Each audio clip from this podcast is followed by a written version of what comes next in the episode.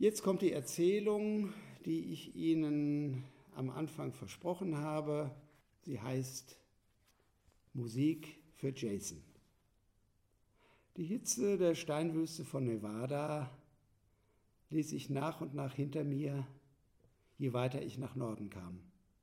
Unmerklich sacht stieg die Nationalstraße 93 an, nur vom Drehzahlmesser abzulesen. Und als es in den späten Nachmittag ging und die Schatten lang fielen und länger, fuhr ich mit einem Mal auf ein Bergplateau. Richtig kühl fühlte sich das jetzt an auf der Haut. Statt der aufgeheizten Steine des Tags zum Abend hin frisches, helles Grün um mich, Wälder und Weiden. Den Übergang musste ich verpasst haben oder gab es gar keinen?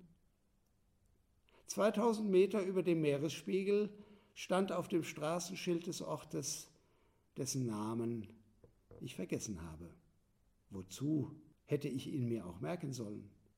Es war eine Stadt wie jede andere im Westen Amerikas.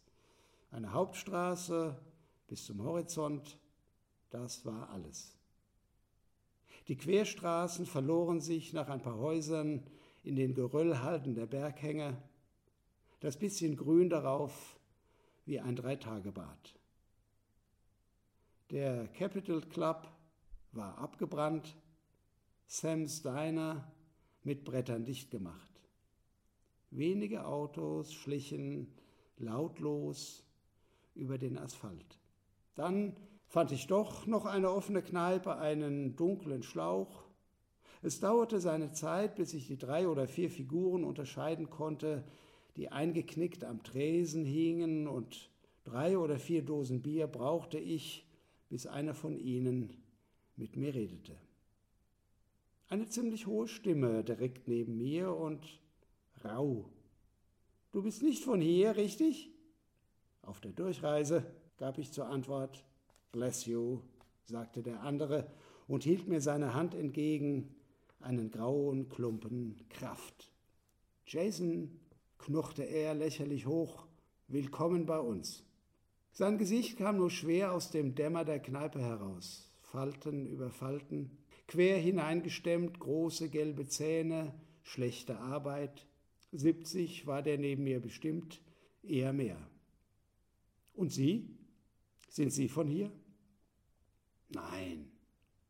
Die Hand auf dem Tresen hob sich leicht mit der Dose, die andere steckte im Brustlatz des Blaumanns. Aus Europa, sagte Jason. Irland und Griechenland. Seine Großmutter kam aus Dublin, die hat er noch gekannt, den Großvater nicht mehr, ein Grieche war das, hat man ihm erzählt. Weißt du, wo das liegt, Griechenland? In Europa, bestätigte ich Jason, und er schnaufte zufrieden durch und bestellte mir ein Bier. Wir stießen an, es lief. Ob er auch in Europa geboren wurde? Nein, bei Gott, natürlich in den Staaten, in Amerika, in Neuengland. Aber er kennt die Welt, für ihn reicht das.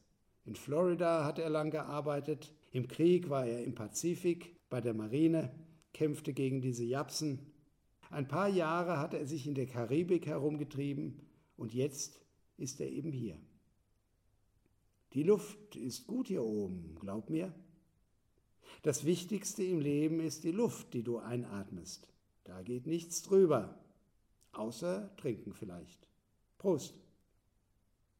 Es ist wirklich gut zu leben hier und er will noch eine Weile bleiben. Lange hält er es ja sowieso nirgends aus, aber den Winter, doch, den verbringt er bestimmt noch hier. Die Luft, der Wind, das Klima überhaupt, alles hier so frisch und sauber. Ich ziehe durch das Land, durch die ganzen Staaten, weißt du, sagte Jason. Er hat verdammt geschickte Hände und einen hellen Kopf. Ich flicke ihnen die Heizungen in den Motels war ja schließlich auch mal Klempner in Virginia, lange her. Und Möbel aufarbeiten, Polster reparieren, diese verdammten Zigarettenlöcher, verstehst du? Wer kann denn heute so etwas noch? Du etwa? Wieder sein hohes Lachen, kumpelhaft. wenn er sich so meine Hände ansieht. Und warum gerade hier? fragte ich. Ich meine, außer der Luft. Jason kaute an seiner Lippe herum, suchte nach einem Wort. Stattdessen ein Ruck plötzlich, drückte die Zigarette aus, stand gerade, er war größer als ich dachte. Komm, ich zeig dir was. Nickte zum Wirt hinüber im Dunkel, ging. Draußen das letzte Licht des Tages. Die Leuchtreklamen blinkten ins Fahle. Vacancy. Alle Motels hießen hier gleich. Jason schwankte leicht beim Gehen, bis er Tritt gefasst hatte. Auf seinen Stiefeln eingetrocknete Wagenschmiere, kräftige Arme mit dicken blauen Adern, zündete sich eine neue Zigarette an, dann zog er los mit weiten Schritten, ohne ein weiteres Wort. Eine Seitenstraße hoch, Häuser aus rotem Backstein, davor ein paar ausgeweitete Autowracks. Meine Autos. Mit einem Kopfnicken zeigte er hinüber.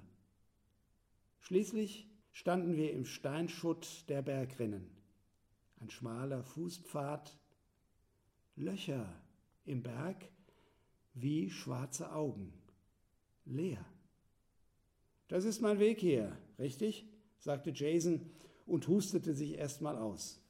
Hier haben sie gelebt, die Goldgräber, in diesen Höhlen, mit Kind und Kegel, als es noch Gold gab in den Bergen. Das ist mein Lieblingsplatz. Da war früher das Leben. Und was ist da heute? Er winkte ab. Die Welt verändert sich, sagte ich. Wir er schaute in die andere Richtung. Ich sprach nicht weiter.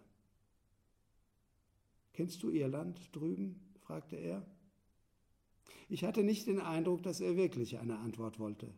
Schweigend ließ ich die Augen über den ganzen Hang mit seinen Löchern schweifen. Gold, sagte er. Hier gab es früher jede Menge Gold. Musstest nur hinlangen, sag ich dir, und Mädchen gab's da, alles vorbei. Ein Scheppern aus der Stadt herauf? Nein, Musik, wie vom Jahrmarkt oder einem Tingeltangel. Der Küste der katholischen Kirche St. John hatte in dieser Woche das Geläut auf die Melodie des Musicals The Sound of Music programmiert. Jason spuckte einen gelben Fladen Verachtung aus, schüttelte sich, ging ziemlich heftig auf die nächste Höhle los. Wie vom Schlag gerührt, blieb er mitten im Schritt stehen, stand still, drehte den Kopf schräg zum Tal hin, witterte in den Abend hinein, hellwach geworden. Da hörte ich es auch. Das leise Pfeifen einer Eisenbahn irgendwo weit weg. Er kam herüber, legte mir seine schwere, warme Hand auf den Unterarm. Das ist die Musik, die ich liebe. Weißt du? Kennst du Jamaika? Gott verdamm ich, da geht es ab vielleicht, ich sag's dir.